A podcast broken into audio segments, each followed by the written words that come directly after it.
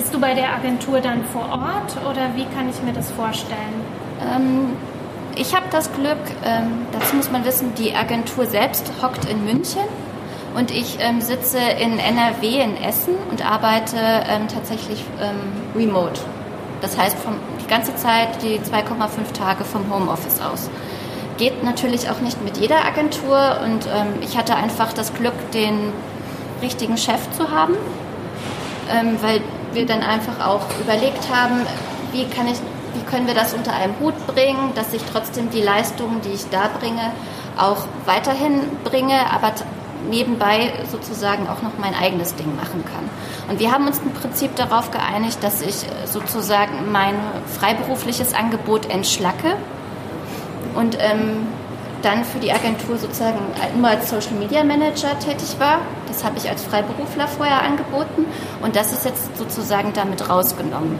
Damit ähm, bin ich sozusagen auch keine ähm, Konkurrenzgefahr für die ähm, Agentur selber und mache dann eben nebenbei, wie du äh, schon erwähnt hast, eben meine PR-Schiene hauptsächlich. Du malst ja so tolle Veranstaltungen. Eigentlich ist es schade, dass du jetzt, oder so tolle Bilder, eigentlich ist es schade, dass du jetzt hier vorne sitzt und nicht da auf der anderen Seite und das, was jetzt hier gerade so erzählt wird, äh, wird so ein bisschen visualisierst. Magst du da ein bisschen was erzählen? Ich habe so das Gefühl, du bist viel in Deutschland unterwegs und wirst angefragt von Veranstaltern, dass du ihre Keynote oder ihren Workshop visualisieren sollst. Auch das war tatsächlich äh, mehr Zufall als gewollt. Also das merkt man bei mir. Bei mir ist die Freiberuflichkeit immer eher so der Zufall und das Glück gewesen, sowie auch ähm, ein starkes Netzwerk. Und das mit dem Sketchnoten kam tatsächlich dadurch zustande, dass mir eine Freundin mal ein Buch zu diesem Thema geschenkt hatte. Das hatte ich mir dann so ein bisschen angeschaut, habe mal auf einigen Veranstaltungen einfach mal angefangen, kostenlos zu zeichnen und das wurde dann einfach von den richtigen Leuten zum richtigen Zeitpunkt wieder wahrgenommen. Und ähm, dadurch, das hat sich dann sozusagen, wurde ein Selbstläufer. Dann sind irgendwie Firmen auf mich zugekommen, habe gefragt, ob mich, ähm, ob mich das interessieren würde, das auch sozusagen in deren Namen zu machen, mit deren Logo dann auf den Bildern drauf. Und ähm, mit jedem weiteren Unternehmen hat sich das natürlich auch ähm, rumgesprochen, also sehr viel Mundprogramm Mundpropaganda, ähm, klassisch einfach über das eigene Netzwerk, aber auch eben digital. Und ähm, genau, das mache ich jetzt auch weiterhin und es läuft gut. Und was ist so dein, dein innerer Antrieb, ähm, das jetzt so beides zu machen? Kannst du nicht in der Agentur auch Vollzeit arbeiten? Ich glaube, das würde mich nicht so glücklich machen. Ich brauche immer noch ähm, Social Media ist in, wahnsinnig interessant, das weißt du ja selber auch. Das ist vielschichtig, man kann da total viele Sachen machen. Ähm, aber mich reizt noch eben das, was ich auch sozusagen ähm, beruflich gelernt hatte, nämlich diese ähm, klassische PR. Andererseits dann aber auch dieses ähm, andere Möglichkeiten wie das Sketchnoting, die visuelle Kommunikation. Mir wird also sehr schnell langweilig, ähm, wenn ich immer nur das Gleiche tue. Und deswegen ist für mich die Kombination aus Freiberuf, Zeitpreneur, wie ihr das nennt, und eben der Beruf ähm, eigentlich so die perfekte Mischung, weil ich halt einfach, klar, ich habe die finanzielle Sicherheit, mache da aber auch etwas, was mir Spaß macht, kann mich aber auch in anderen Bereichen verwirklichen. Und wer weiß, was ich in zehn Jahren mehr mache. Ganz genau, das wissen wir heute sowieso nicht und ob es genau. Facebook da noch gibt oder wer weiß. Vielen Dank, Steffi. Jetzt kommen wir noch ja, zu Leo auch ein sehr, sehr, äh, eine sehr interessante Persönlichkeit. Also faszinierend, was Leo so, finde ich, auf die Beine stellt. Ich weiß nicht, ob dein Tag ein paar mehr Stunden hat. Leo arbeitet nämlich äh, als Fluglotse seit 2012 bei der Deutschen Flugsicherung und hat aber schon als Jugendlicher, äh, hat sich da so seine unternehmerische Ader gezeigt und er hat alle möglichen Fähigkeiten einfach genutzt, im Bereich Planung und Organisation, um schon damals nebenberuflich als Eventmanager zu arbeiten. Und auch heute ist Leo ein Zeitpreneur aus Leidenschaft. Ich kann euch da an der Stelle auch unsere Podcast-Episode mit ihm sehr empfehlen, wo er ein bisschen mehr erzählt, als er jetzt hier erzählen kann. Ähm, ja, er wollte sich einfach nebenberuflich nochmal neu orientieren und hat nicht allein gegründet, sondern ist in ein Startup mit eingestiegen Und vielleicht kennt ihr es sogar, es heißt Reisetopia, also auf Pro7 kennt man euch, glaube ich, nicht? Und vor kurzem kamt ihr mir unter, ihr wart für einen Award nominiert, kannst ja vielleicht auch gleich noch ein bisschen erzählen. Da äh, ist eben bei Reisetopia, äh, setzt eben Leo auch seine Planungsfähigkeiten ein und ist dort im Bereich Partnermanagement unterwegs auch für die Akquise und Betreuung von Partnern. Und wer ihm auf Instagram folgt, der sieht auch öfter mal, in welchen tollen Hotels am anderen Ende der Welt er so beruflich absteigen darf. Also toll, dass du heute da bist, dass du deinen Spätdienst, den du eigentlich gehabt hättest, in einen Frühdienst ähm, umgewandelt hast, um uns heute ein bisschen was zu erzählen. Du bist ja also im Team unterwegs. Wir bei Sidepreneur arbeiten auch im Team und das hat ja echt, also ihr seid auch im Team, das hat ja manchmal auch so Herausforderungen. Ja? Erstmal von den Menschen und von den Arbeitszeiten, du jetzt auch noch im Schichtdienst. Ähm, ja, was war für dich der Reiz, in dieses Startup mit einzusteigen und nicht einfach selbst irgendwie dein Ding zu machen? Also erstmal schön, dass wir uns jetzt angucken können bei den Fragen, weil bei der letzten Podcast-Episode, die wir zusammen gemacht haben, war ich gerade in Malaysia. Das war dann eher schwierig. Ähm, ja, das Team, warum wir im Team oder warum ich in dieses Team eingestiegen bin, ist einfach, wir haben gemerkt, so eben als Solopreneur oder wenn man halt alleine gründet, man muss irgendwie mal alles selber machen. Also man ist für das Marketing zuständig, man soll sich um die Website kümmern, Partner sollte man am besten auch noch akquirieren und irgendwie Content wäre auch noch gut.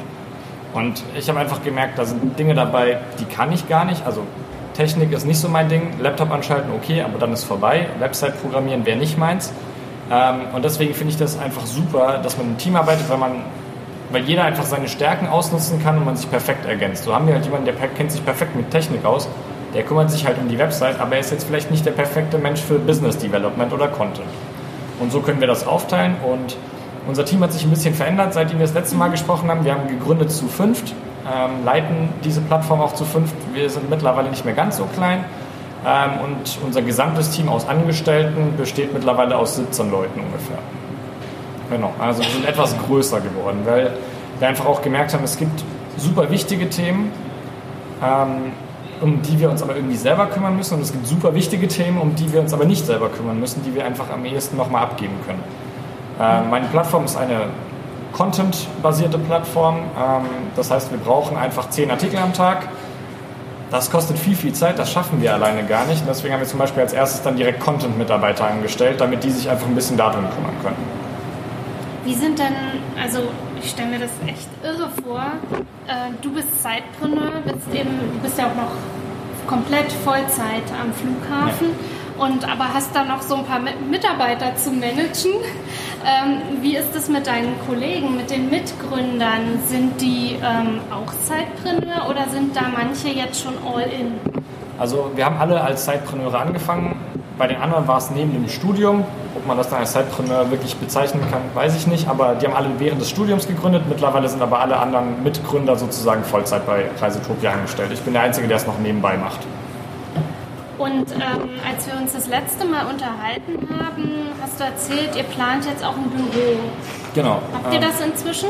Ja, wir hatten eigentlich so die letzten zweieinhalb Jahre wirklich remote gearbeitet. Ähm, der eine wohnt aktuell zum Beispiel noch in China, der Rest verteilt sich auf Deutschland und deswegen war es immer remote. Wir haben ein Büro so ziemlich gefunden. Wir schwanken noch zwischen zwei und ab Oktober sind wir dann in Berlin zu finden. Zumindest die anderen 14 Leute, ich bleibe in Frankfurt. Mir gefällt es hier dann doch mehr. Und hier ist ja auch dein Job. Genau.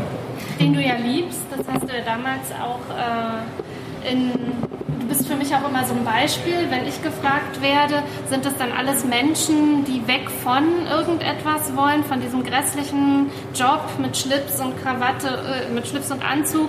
Und dann sage ich immer, nein, es gibt auch Menschen. Ich hatte da jemanden schon im Interview, der mit, mit voller Überzeugung gesagt hat, er liebt seinen Job bei der, als Fluglotse und äh, er mag aber eben auch unternehmerisch tätig sein und deshalb eben dieses Side-Business. Und was meine Frage jetzt einfach noch wäre, du arbeitest ja im Schichtdienst. Ist es für dich und dein Sidepreneurship ein Fluch oder ein Segen? Äh, ich würde sagen, wie immer beides. Ähm, allerdings für mich tatsächlich eher ein Segen. Also bei uns als Fluglotsen ist der Job ähm, eben drei Schichtdienst. Das heißt allerdings im Frühdienst fangen wir morgens um 6 an, sind aber auch um 2 Uhr mittags fertig. Das ist für mich allerdings dann optimal, weil alle normalen Büroangestellten, also auch alle unsere Partner natürlich noch da sind, weil die machen halt erst um 5 Uhr Feierabend. Das heißt, ich kann dann nach meinem Feierabend nochmal alle Partner abklappern, zu denen ich hin muss. Ähm, deswegen würde ich es eher als Segen sehen. Und ähm, wie war das damals mit deinem Arbeitgeber? Wir hatten ja am Anfang auch Tobias im Gespräch. Ähm, dass, dass er das auch vorbereitet hat. Ich glaube, hier unter den Teilnehmern sind vielleicht auch die einen oder anderen, die sagen, ah, wie sage ich es meinem Chef? Wie war das damals bei dir, als du gesagt hast, du möchtest da mit Reisetopia noch nebenberuflich so ein paar Stunden ja. was reißen? Als ich als Fluglotse angefangen habe, hatte ich damals tatsächlich noch meine Eventmanagement-Firma. Ähm, ich habe also schon früh angefangen, meinem Arbeitgeber darüber Bescheid zu sagen. Eventmanagement und Fluglotse stand sich jetzt nicht so sehr im Weg. Deswegen war schon mal das erste Jahr gut und gesichert.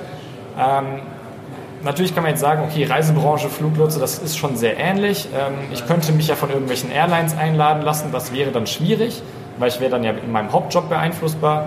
Da ist allerdings so, als Reisetopia haben wir immer gesagt, wir wollen unabhängig sein. Wir lassen uns von keinem Hotel einladen, wir lassen uns von keiner Fluggesellschaft einladen oder von irgendeinem anderen Partner. Und dadurch ist meine Unabhängigkeit gewährleistet. Deswegen war das bei mir relativ einfach. Ich habe ihm einfach gesagt, was ich mache. Und dann hieß es, okay, alles klar, passt schon. Spricht er dich noch darauf an oder ist das jetzt. Ja, einige meiner Kollegen sind äh, tatsächlich Kunden geworden von uns. Das heißt, es kommt schon immer wieder zur Sprache. Die wissen eigentlich auch alle, was ich mache. Ähm, aber ich werde jetzt nicht so häufig darauf angesprochen, dass ich, also was das Thema Genehmigung angeht, eher so aus Interesse. Mhm. Okay, super. Also vielen Dank, dass ihr uns alle, so unterschiedlich wie ihr alle seid und ähm, so unterschiedlich auch eure Modelle sind, äh, ein wenig Einblick gegeben habt. Jetzt an dieser Stelle einfach mal die Frage an euch. Habt ihr Fragen an die Teilnehmerinnen und Teilnehmer? Ansonsten hätte ich jetzt vorgeschlagen, falls ihr jetzt äh, gerade keine Fragen habt, dann äh, ähm, können wir auch einfach in die, in die Netzwerkveranstaltung übergehen. Können da die Fragen noch klären, genau. also ganz, ganz wie ihr wollt. Ganz ja? genau. Also wenn ihr noch Fragen habt, könnt ihr auch individuell auf uns zukommen. Ähm, aber wenn ihr auch jetzt noch was habt, wo ihr denkt, ach, das könnte auch jemand anderen interessieren, dann stellt auch gern noch die Frage. Ja, bitte? Ähm, zu allen eigentlich, ja. Also ich bin ähm, ein ziemlich ungeduldiger Mensch und bei mir die Projekten, da ganz, ganz generell das Problem nicht nur bei so Nebenprojekten oder so, äh, den langen Atem zu halten. Also ich meine, wenn es irgendwie hart auf hart kommt, ja, oder was hart auf hart kommt, aber wenn ich nicht irgendwie belohnt bin, dann äh, ich die Motivation und dann habe ich einfach keinen Bock mehr. Zum Beispiel, was, ich habe mit Leo gesprochen, ne? also ich meine, er macht sehr viel Inhalt und für so eine Seite, wo einfach nicht so viel zu, zurückkommt am Anfang, äh, nicht nur geldlich, meine ich so von Anerkennung her, das einfach den langen Atem zu halten, ich würde irgendwann mal aufhören, Reisen zu organisieren der sich jeder Scheiß drauf. Also, Wie schafft er das halt? Genau. Also die Frage ist jetzt nochmal an die äh, Panel-Teilnehmer, wie bleibt ihr dran, wie motiviert ihr euch, auch wenn ihr Content oder was auch immer nach außen rausgebt und keine oder nicht viel Resonanz und Wertschätzung wirklich erfahren wird.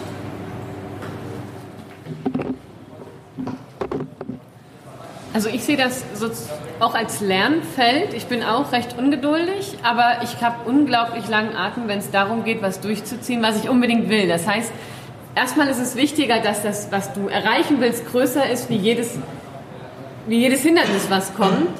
Und zum anderen kannst du dich ja immer hinterfragen, wofür machst du das? Und auch zu nutzen, okay, warum lesen die das jetzt zum Beispiel nicht oder warum kriege ich keine Anerkennung? Sodass du das auch so als äh, persönlichen Wachstum nimmst und als Hinweis so, da geht noch was, du kannst dich da auch noch entwickeln und dann überlegst halt, ja, woran könnte das liegen? Und dann hast du so viel mit deinem Produkt zu tun, dass du dann herausfinden wirst, warum das vielleicht nicht klappt oder warum da niemand andockt oder warum da gerade keine Anerkennung kommt. Die zweite Frage ist, warum brauchst du Anerkennung von außen? Also ist ja die Frage, kannst du es schaffen, dir selber eine Anerkennung zu geben? Und wenn ja, wodurch? Und, und das sind, glaube ich, so zwei Positionen, wo du ruhig andocken kannst und wo du mal überlegen kannst, also was gibt mir Motivation, wie kann ich mir die Motivation selber geben, wie kann ich mich vielleicht selber auch anerkennen, dass ich nicht immer nach, von dem Außen abhängig bin. Weil du machst es ja aus einer intrinsischen Motivation heraus. Also macht es keinen Sinn, dass du Außenleute brauchst, die dir die Anerkennung geben und die Erlaubnis weiterzumachen. Das darf von dir selber kommen. Und ich glaube, dann kriegst du auch den Spaß, wenn du herausfindest, okay, jetzt kann ich tüfteln, jetzt kann ich überlegen, was kann ich besser machen, jetzt kann ich reflektieren.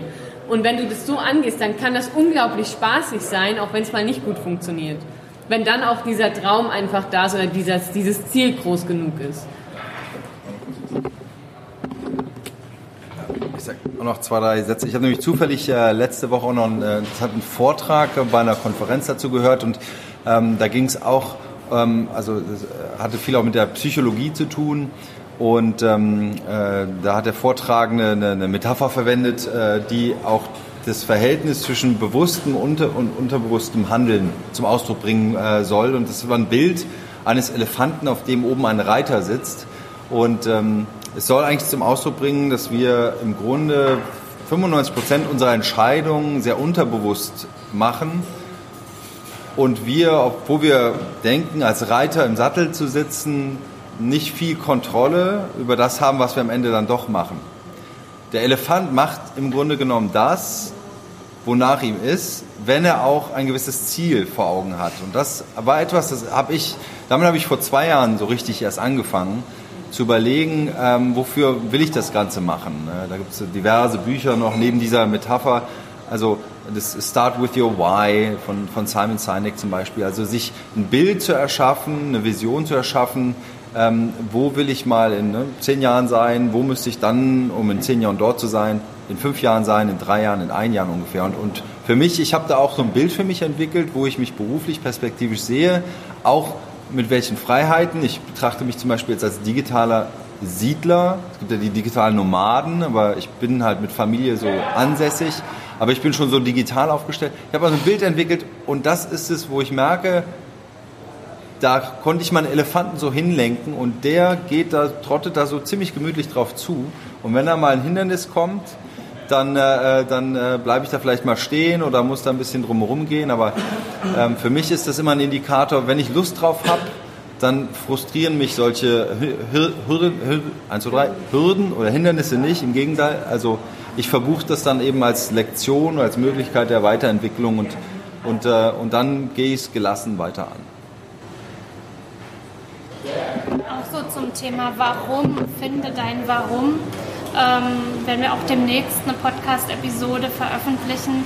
Da haben wir auch äh, mal ganz intensiv darüber gesprochen mit äh, einem Business Coach, warum es denn so wichtig ist. Ich glaube nicht, dass man das ganz am Anfang seiner Selbstständigkeit unbedingt schon so klar haben muss, das Warum, weil wie bei Claudia und auch bei mir und auch bei Steffi und wahrscheinlich bei ganz vielen von uns, das entwickelt sich einfach und verändert sich auch total. Die Zielgruppe, die gestern war, muss übermorgen nicht mehr die Wunschzielgruppe sein. Aber wirklich mal rauszufinden, warum man eigentlich morgens aufsteht, was einen antreibt, das ist schon eine ganz spannende Reise und da lade ich euch auch ein, euch die Folge einfach mal anzuhören. Dominika. Genau, und du hattest auch noch eine Frage. Ja. ja. Ja, eine, Vor eine von euch hatte vorher von der eierlegenden Wollmilchsau gesprochen. Also, dass du als Zeitpreneurin, Zeitpreneur irgendwie alles machen musst. Und ich frage mich da, ähm, wann ist denn der Zeitpunkt gekommen, sowas auch mal nach draußen zu bringen? Du kannst halt ganz viele Sachen, die vor Ort sind, da kann er eigentlich outsourcen, kann jemand anderen beauftragen. Ähm, das ist natürlich eine Kostenfrage. Ähm, deswegen gehe ich halt mal davon aus, dass die allermeisten Zeitpreneure das noch lange bei sich behalten, weil sie Angst haben vor dieser Kostenexplosion. Ähm, aber habt ihr da vielleicht auch noch einen Tipp oder einen Hinweis, woran merkt ihr gerade ist der Zeitpunkt gekommen, endlich mal was nach draußen zu gehen, damit man sich fokussieren kann auf das Auto? Ich kann wiederholst die Frage nochmal. Wann ist der richtige Zeitpunkt gekommen, um eben Dinge, die man nicht unbedingt als Kernkompetenz hat, aus, auszulagern, outzusourcen? Ich, ich greife gerade noch mal kurz zum Mikrofon, weil das mit der Wollmilchsau, das war vorhin ich. Und äh, äh die äh, Frage habe ich halt auch äh, meiner Zielgruppe, meinen Personas, äh, den Entrepreneuren gestellt. Und ähm, eine Zeit lang habe ich halt auch echt vor dem Problem gestanden, wenn man an E-Mail-Marketing zum Beispiel denkt, dann brauchst du halt jemanden, der sich schon mit einer gewissen Programmierung auskennt. Also ähm, äh, wenn du ein Template brauchst, gewisse Designanpassungen, du bräuchst eigentlich jemanden, der für Content sorgt, so ähnlich wie Leo jetzt ein ganzes Team aufgebaut hat. Und ähm, ich habe mich die ganze Zeit gefragt, wenn ich mit meinem Angebot an den Markt gehe und ich äh, biete das an, erschlage ich da diese Entrepreneure mit meinem Angebot, weil sie das alles irgendwie leisten müssen. Und da habe ich immer wieder in den Gesprächen gehört, ähm, nee, dafür habe ich ja jemanden. Also es waren oftmals auch Solopreneure, Sidepreneure, ähm, die in diesem Falle auch ein tragfähiges Geschäftskonzept hatten. Also man kann es sich leisten, wenn das Geschäft das Ganze trägt. Und bis dahin ist es tatsächlich oftmals so, dass man sich die Ärmel hochkrempeln muss. Ich lasse mir meine WordPress-Seite auch nicht gerade bauen. Ich äh, lerne das gerade mit dem Online-Kurs. Ähm, da muss ich dann halt ein bisschen mehr äh, selber Hand anlegen. Es dauert länger. Dafür eigne ich mir gerade WordPress neuesten Stand an. Ähm, erweitere auch meinen Horizont, bis ich an den Punkt komme, an dem ich sage, das ist jetzt nicht mehr meine Kompetenz, dann gebe ich es ab. Ähm, aber immer wieder habe ich gehört, ähm, äh, dass viele Entrepreneure, wenn man an die Punkt, wenn es einmal läuft, das Geschäft, und man sich seiner Kompetenzen bewusst ist, sich jemanden sucht und das ist zum Beispiel bei Solopreneuren ist das ja ganz äh, ähm, besonders auch wichtig, in kleinen agilen Einheiten, dass man sich die Leute im Team sucht und der Leo hat es eben beschrieben, ähm, da ist es schon ein gut funktionierendes System und eine, äh, eine, coole Maschine, da greift es ineinander und dann, und dann bringt es das äh, Unternehmen, glaube ich, auch weiter. Da sogar noch eine andere These, bin da ein bisschen anderer Meinung sogar, dass eben gerade die Sidepreneure, die ja ihre Sicherheit über den Hauptjob haben, und wenn ich mir jetzt überlege, der Leo, der ist Haupt, äh, also Vollzeit noch als Fluglotse angestellt. Ich glaube jetzt nicht, dass du so wenig verdienst, ohne jetzt das einschätzen zu können. Aber du bist abgesichert. Du bist also gar nicht darauf angewiesen, dass dir dein Side-Business jetzt deinen Unterhalt bezahlt. Sprich, es erwartet ja auch niemand so schnell, dass man große Gewinne mit seinem Side-Business einfährt und dann kann man einfach viel schneller investieren. Leo sagt vielleicht, ja komm, ich verzichte jetzt auf einen Teil meines Gehalts für mein Zeitbusiness und dafür stelle ich jetzt die zwei ähm, oder drei oder vier Content-Leute eben freiberuflich oder wie auch immer an. Oder ich gönne mir jetzt mal das Coaching, ähm, was ich mir aber als Solopreneur, der gerade frisch gegründet hat, der noch die Kunden sucht, der vielleicht keinen Gründungszuschuss bekommt, überhaupt gar nicht sich leisten kann. Also ich glaube sogar, dass die Zeitpreneure in einer wunderbaren Situation sind, gleich am Anfang ein bisschen Geld in die Hand zu nehmen und dann richtig durchzustarten. Ja, also ich kann das auch aus unserer Sicht sagen, wir sind mittlerweile schon relativ groß. Also wir haben aktuell eine Million Aufrufe pro Monat, also wir sind nicht mehr gänzlich unbekannt. Ähm, und wir haben zum Beispiel tatsächlich zu spät erst Leute eingestellt. Wir haben viel zu lange alles irgendwie versucht, selber in diesem Fünfer-Team zu machen ähm, und damit einfach auch Geld verschwendet am Ende. Wir haben tatsächlich Geld verloren dadurch, dass wir nie mehr eingestellt haben, so blöd das erstmal klingt, weil wir halt immer gesagt haben, na, wir wollen mehr Sicherheiten haben, wir wollen erwarten, bis wir genügend Geld auf dem Konto haben. Und damit haben wir viel zu lange uns eben mit solchen Sachen wie Content schreiben, das natürlich wichtig für uns ist, aber im Endeffekt einfach viel zu viel Zeit kostet, aufgehalten. In der Zeit hätten wir auch wichtige Partnerschaften knüpfen können. Das haben wir aber vernachlässigt, weil wir hatten einfach keine Zeit dafür. Also ich sage auch, wenn es irgendwie finanziell stemmbar ist, lieber schneller einstellen als zu spät. Gefeuert ist er immer noch weil man es dann nicht mehr zahlen kann. Gerne. Ähm, ja, meine Frage geht gezielt an dich, Leo, ähm, ja. weil ich sehe mich auch gerade ein bisschen in der Situation, das ist gerade so die Startphase äh, von Business, bei mir ist es jetzt im E-Commerce-Bereich. Die Produkte, die ihr bietet ja auch teilweise Produkte an. Ihr habt ja Produktpartner, sagt mal, Hotelketten oder Kreditkartenanbieter, die irgendwie mit euch in Verbindung stehen oder zusammenarbeiten. Ja. Was würdest du sagen, gerade am Anfang, wie geht man an diese Kontakte ran, an die Partner ran? Ist es klassisch rein mit Mockups? Ist es, dass der Business Case bis dahin zu 100% stehen muss? Ähm, weil man muss ja einen Eindruck vermitteln, worauf lassen sich die Partner ein. Was würdest du sagen, zählt unbedingt dazu? Wo sollte man sein Augenmerk drauf? Weil ich habe ein bisschen das Gefühl, ich verschwende da gerade unnötig Zeit, ähm, weil ich mich in Details verliere oder zu genau bin. Ähm, das war jetzt mal kurz, ich werde einmal noch mal so versuchen, die Frage zu umreißen, äh, damit wir sie vielleicht ein bisschen lauter einfach auf der Tonspur haben. Also die Frage war, wann fange ich an, Kooperationspartner und Partner, wirklich strategische Partner zu suchen? Oder mache ich erstmal mein Unternehmen fix fertig, das Geschäftsmodell, so dass ich auch was vorweisen kann, wo die Partner dann eben auch sagen, ja klar, da mache ich gerne mit. Bei uns war das jetzt noch ein bisschen anders. Wir haben im Endeffekt eigentlich angefangen mit diesem Affiliate-Marketing hauptsächlich über erstmal Affiliate-Netzwerke. Wir haben uns einfach bei irgendwelchen Affiliate-Netzwerken beworben und die haben sich erstmal um alles gekümmert. Dass wir mit irgendeinem Kreditkartenpartner am Anfang direkt kommuniziert hatten, das wäre gar nicht passiert. Lag bei uns aber auch so daran, wir haben das am Anfang auch gar nicht skaliert. Das war für uns einfach ein Hobbyprojekt. Wir wollten da gar nichts mit verdienen. Dass sich das jetzt so entwickelt hat, okay, sehr nett. Das war aber gar nicht geplant. Dadurch war das am Anfang auch alles andere als professionell. Das war einfach ein Hobby und dann haben wir gedacht, ach, ein bisschen Geld nebenbei, das schadet ja nie. Ähm, ich würde tendenziell aber sagen, die Seite oder das Projekt sollte schon stehen, es muss aber auf gar keinen Fall final und perfekt sein, bevor man auf irgendwelche Partner zugeht. Im Notfall holst du dir halt einen Absager ein, egal. Es gibt 100 andere Partner, einfach weiter versuchen. Irgendeiner sagt schon ja und dann kommt der Rest automatisch. Wenn die dann sehen, boah, guck mal, das funktioniert bei dem Partner XY, dann kommt auch der Rest ziemlich schnell. Deswegen würde ich sagen, lieber einfach mal erstmal in die breite Masse an Partnern gehen und sich mal überall ein bisschen versuchen anzuklopfen, ein bisschen mal ähm, mit jedem irgendwie in Kontakt zu kommen und die Seite muss auf gar keinen Fall perfekt und final sein. Wir sind noch lange weg von perfekt und final. Also, weil du wirst nie mit deinem Projekt zu 100% zufrieden sein, weil dir wird immer irgendwas auffallen. Das, uns fallen Dinge auf, die würde kein einziger unserer Nutzer auch nur ansatzweise bemerken. Ist doch egal. Deswegen, wir werden mit diesem Projekt auch nie fertig werden. Aber für den Nutzer ist es ausreichend, für alle Partner ist es vollkommen ausreichend. Deswegen erstmal auf die Partner. Perfektion kommt später.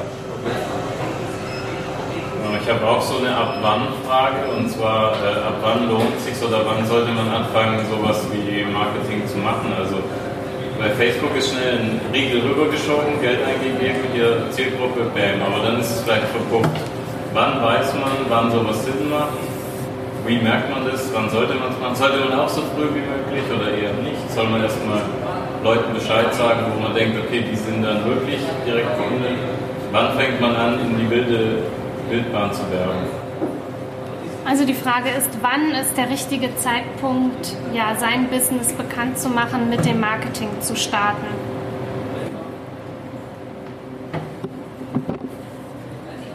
Also ich kann da nur von meinem Vorgehen ausgehen. Äh, ich mache so schnell wie möglich, ganz nach diesem Try-and-Error-Prinzip, weil wenn du rausgehst und es juckt, Entschuldigung den Ausdruck, keine Sau, kannst du dir relativ schnell am Anfang überlegen, an was liegt es. Liegt es an der Reichweite, liegt es an deiner Formulierung? Das heißt, du kannst am Anfang, wo du noch nicht so bekannt bist, direkt schon mal feilen. Was geht besser, was geht nicht besser? Wo kannst du testen, welche Posts funktionieren, welche Werbung funktioniert?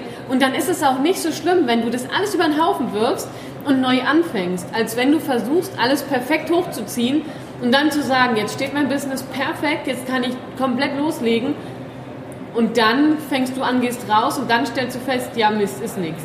Weil, was, was auch zu beachten ist, bis du diese Sichtbarkeit bekommst, ist, wir kennen Beispiele, da geht es sehr schnell. Du weißt aber auch nicht, wie lange die im Vorfeld mit ihr, in ihr Netzwerk investiert haben, ob die irgendwelche Leute kennen, die jemanden kennen und vielleicht Glück hatten. Aber in der Regel, in der großen Masse, dauert es relativ lang oder du brauchst halt einfach einen längeren Atem, bis diese Sichtbarkeit da ist und bis Leute auf dich aufmerksam werden. Es reicht ja nicht, wenn du einen Post oder eine Werbung machst. Die sehen das und denken, cool, ich kaufe. Sondern die wollen sich absichern, die wollen dich kennenlernen. Und müssen dich ein paar Mal sehen, bevor sie dann sagen, sie werden zu Kunden. Und dann fällt denen das nicht auf, ob du deine Kleinigkeit was änderst, ob du deine Formulierung änderst. Und so, glaube ich, kannst du dann stetig mit deinem Unternehmen und mit dem Marketing mitwachsen und machst die Fehler am Anfang und nicht dann, wenn du eigentlich schon ganz groß bist. Also, ne, weißt du, was ich meine? Ja. Auch ein Beispiel ist auch, ähm, ich weiß nicht, ob du schon mal Facebook Lives gemacht hast. Ähm, genau, du drückst da eben auf den Live-Button und erzählst in die Kamera und ich weiß nicht, ich glaube, alle, die das schon mal gemacht haben, die meisten können es bestätigen. Man ist wahnsinnig aufgeregt, man weiß nicht, wo man hingucken soll, man verspricht sich und so weiter und so fort. Aber mit jedem Mal wird es immer besser. Das merke ich auch bei den Podcast-Episoden, die ich aufnehme oder auch wenn ich mir meine Lives anschaue von vor einem Jahr. Und, und selbst jetzt sind sie noch nicht perfekt. Da ist immer Wachstum nach oben, aber jetzt fühle ich mich schon viel sicherer. Und dann habe ich noch ein Beispiel aus dem Fellowship-Programm, an dem wir da in München gerade teilnehmen. Da sind wir anfangs acht Startups gewesen und ein Startup, also es hatte schon einen Namen, ein Logo, es hat auch schon Marketing gemacht und dann erzählten die Jungs, ja jetzt müssen wir mal, jetzt haben wir erste Interessenten, erste Kunden, die bei uns was kaufen wollen, jetzt sollten wir mal langsam äh, die Sache mal gründen. Ja, also lieber loslegen und machen, als zu lange warten.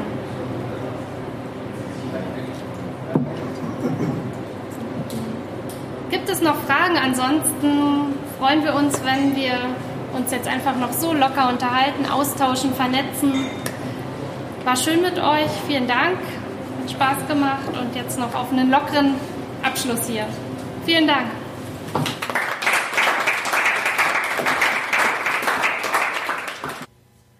Schön, dass du unseren Live-Mitschnitt bis zum Ende gehört hast und ja, dich inspirieren lassen hast von den Panel-Teilnehmern.